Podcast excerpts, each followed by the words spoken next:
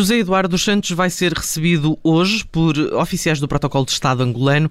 Estava a viver em Barcelona desde 2019, mas logo que João Lourenço chegou ao poder, em setembro de 2017, que a família Santos eh, foi alvo da justiça angolana. Alguns dos mais próximos de José Eduardo Santos, nomeadamente os filhos Isabel dos Santos e José Filomeno, estão abraços com a Justiça. Vasco Martins é investigador do Centro de Estudos Sociais da Universidade de Coimbra. Obrigada por se juntar a nós. Muito obrigado pelo convite. Uh, o que quer dizer este regresso que é, no mínimo, uh, inesperado? Pode dizer-se isto? Bom, uh, quer dizer, há algumas leituras políticas a tirar deste regresso. Uh, por enquanto ainda não sabemos o suficiente, podemos, no entanto, quer dizer, tentar tecer algumas considerações uh, sobre, sobre isso. Eu não sabia, e deve ser agora uh, algo mais recente, que vai inclusive ser recebido pelo protocolo, não é? Uhum. Bom, eu penso que o que temos aqui é um, um retorno, enfim, de, um, de um presidente, de um antigo presidente de Angola, obviamente o presidente de Angola, não é? Um retorno pacífico.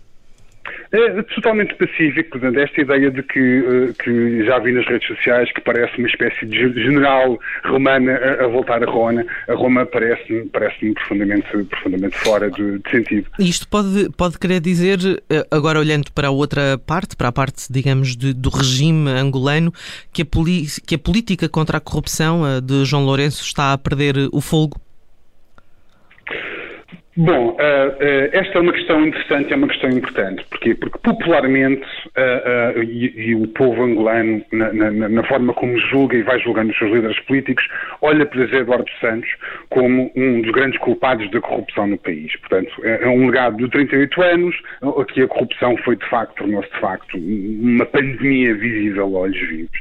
Portanto, esta, esta questão do, do retorno de José Eduardo Santos é, tem um paralelismo direto com, um, ehm, com um recuo na, na luta contra a corrupção, Talvez sim, talvez não. A questão aqui é que a luta contra a corrupção já vem sendo, uh, já vem recuando naquilo que eram as suas, uh, as suas premissas primárias e iniciais quando João Lourenço foi. Ehm, foi eleito em 2017, tendo feito dois anos de uma luta muito viva e surpreendente até, muito surpreendente, contra a corrupção, contra altos quadros eh, do MPLA, contra membros da família de Eduardo. Uhum. Agora, se vai haver ou não uh, uh, alguma conversa, algum acordo uh, entre a nova direção do país e José Eduardo Santos em relação, por exemplo, aos negócios que os seus filhos têm e aos próprios processos que estão abertos em, em, em Angola ou não, não se sabe, mas mas, mas diria que José Eduardo dos Santos, até enfim, da, da forma como sempre uh, foi um sobrevivente político muito hábil, uh, terá alguma garantia de João Lourenço que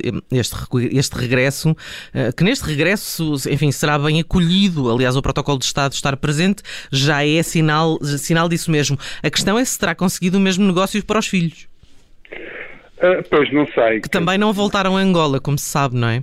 Não, não, não, e não se sabe quando é que vão voltar, quer dizer, há processos na justiça a correr, nomeadamente uhum. contra o Filomeno e contra uhum. a Isabel, não é? Filomeno que chegou a estar preso, chegou a estar detido mesmo, não é? Sim, precisamente, esteve, esteve detido, depois o, carro, o caso vai seguir os trâmites, mas, mas quer dizer, não se, dificilmente se livrará agora dessa, dessa reputação e desse problema. Nós, nós estamos a falar de uma família que durante muitos anos em Angola, como em Portugal e em vários outros lados do mundo, uhum. era uma família, nomeadamente encabeçada por Isabel dos Santos, como sendo alguém, quer dizer, uh, muito limpo, muito correto, uh, nunca tinha tido até então grandes problemas com a justiça, mas acima de tudo, quer dizer, considerada uma, uma bilionária de África, portanto, uma mulher com muita força e com, com, uma capacidade de investimento e de gestão de empresas grande, não é? Uhum. Quando muda o regime político, acontece isto tudo. Uhum. O que me parece a mim é que José Eduardo dos Santos não consegue, não terá força para intervir a esse nível em Angola. Ao mesmo tempo, o antigo presidente goza, aliás, de imunidade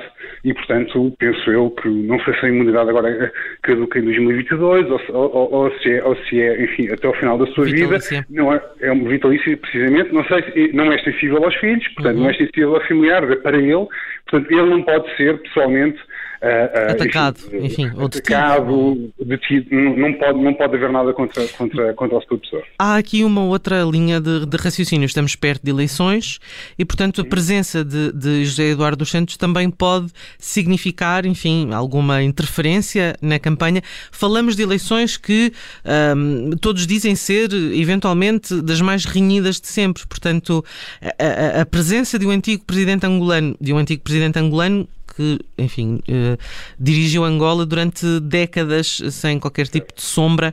Uh, pode uh, José Eduardo dos Santos ter aqui um papel importante a, desenhar, a desempenhar nas próximas eleições? Eu penso que sim. Eu penso que José Eduardo Santos poderá ter um papel importante e, e porventura até fulcral dentro do, do, seio do seu próprio partido. Portanto, dentro do seio do MPLA, já há algum tempo que João Lourenço tem vindo, uh, ou, pelo menos tem, ou pelo menos tem transparecido que há algum desconforto com alguns dos grandes quadros do MPLA, figuras muito, muito elevadas naquilo que são as, as suas hierarquias, figuras que estiveram envolvidas também em ca casos ou escândalos de corrupção, e João Lourenço já teve alguns problemas com algumas dessas figuras, ou pelo menos foi atacando, ou se não as atacou, também não as protegeu uhum. não as blindou como, como José Eduardo Santos ia fazendo. Mas Portanto, uh, parecia, desculpa interromper-lhe, Vítor, mas parecia no início que uh, o que parecia no início era que José, João Lourenço não iria proteger ninguém, fosse de dentro ou de fora do MPLA. Aparentemente isso também pode ter mudado. Mudou, quer dizer, eu, eu vamos lá ver, eu, eu, não, eu não serei cínico ao ponto de dizer que todos os males de Angola uh, são, são culpa do e Eduardo Santos. Muito longe disso, muito longe disso. Claro que o, o, o José Eduardo Santos esteve durante, no partido, no, no poder durante 38 anos e o MPLA, de facto, tem governado o país desde 1965. E tem havido alguns problemas, nomeadamente aquilo que é a partidarização das instituições, que é uma coisa que vem sempre acontecido, já não é de agora, também não é dos anos 90, é já de 1975, tem que com a própria natureza do regime. Mas quer dizer, esta ideia de que se vão blindando ou não pessoas e que depois, quando muda o líder, o novo líder consegue mexer as peças como quer, sem atentar àquilo que é a própria construção e a própria natureza do sistema, quer dizer, seria inocente. Uhum. Certamente que João Lourenço saberia que não poderia uh, avançar uh, uh, numa limpeza, se quisermos, anticorrupção, uma higienização partidária, de uma forma que não fosse minimamente aceitável dentro do seu próprio partido, claro. claro. E deixe-me só dizer parece-me que José Eduardo Santos pode ser uma chave interessante porque José Eduardo Santos, fazendo algum pacto de amizade, aparecendo porventura com o Presidente João Lourenço, eh, poderá dar, dar esta de grande unidade e de fortalecimento do MPLA para as eleições. Portanto, Vasco Martins, só mesmo, só mesmo para terminar, pegando nessas uh, suas uh, declarações de que o José Eduardo dos Santos pode de alguma forma vir aqui, enfim, cautelar uh, a liderança, a continuação da liderança de, de João Lourenço, há entretanto também movimentações muito recentes na Sonangol que vai ter um novo presidente. Uh, um diplomata, uma escolha direta de, de João Lourenço. Neste momento uh, temos portanto, uma pessoa que vem de fora, José Patrício, eh, neste momento é, é, embaixador na Turquia, mas já esteve, já esteve noutros uh, países, no Irão, no Iraque, na Geórgia, no Catar. É, é um outro tipo de perfil para liderar a Sonangol. Tem também aqui alguma leitura política no momento, ou seja, é uma forma de limpar com o passado, essa é a pergunta no fundo. Eu, eu, eu, acho, eu acho que a pergunta e a lógica de limpar com o passado é, é uma pergunta que porventura eh, envelheceu e talvez não, não tenha envelhecido muito bem. Era uma pergunta que faria muito sentido, sei lá, e que nos perguntámos muito em 2017, 2018, porventura até 2019. Hoje acho que não. Hoje acho que uh, essa fase foi passada, temos uma nova fase uh, de João Lourenço. João Lourenço está a dar algumas cartas, está a ter alguns retrocessos, vamos, temos que esperar para ver o que é que acontece. Portanto, nesse sentido, qualquer mudança que venha uh, na Sonangol, talvez porventura a, a empresa mais importante uh, de Angola, não parece que esteja de alguma forma conectada a isso. De facto, a Sonangol é um pouco aquilo que se chama a galinha dos ovos de ouro e, de facto, a Sonangol tem tido problemas gravíssimos de gestão, porventura até já, até já sinalizados internacionalmente. Uhum. Uh, tem sido espremida, como galinha tem sido espremida. Sim, sim, sim, sem dúvida. Que a Sonangol sempre foi, sempre foi o, o, o garante uh, de, de, financiamento de uma série uhum. de projetos, uh, alguns, alguns legítimos, outros ilegítimos, não é? Uhum. Uh, mas sempre foi a, a, força motora por trás de todo o tipo de, de desenvolvimento ou de corrupção uhum. em Angola, não é? Vasco Martins, muito obrigada por esta leitura sobre, enfim, as mudanças que estamos a assistir, estas mudanças subtis que podem dizer muito para um futuro próximo em Angola.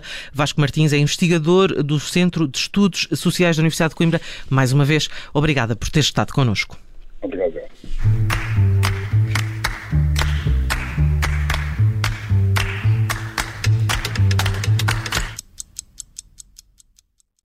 Obrigada por ter ouvido este podcast. Se gostou, pode subscrevê-lo, pode partilhá-lo e também pode ouvir a Rádio Observador online em 98.7 em Lisboa e em 98.4 no Porto.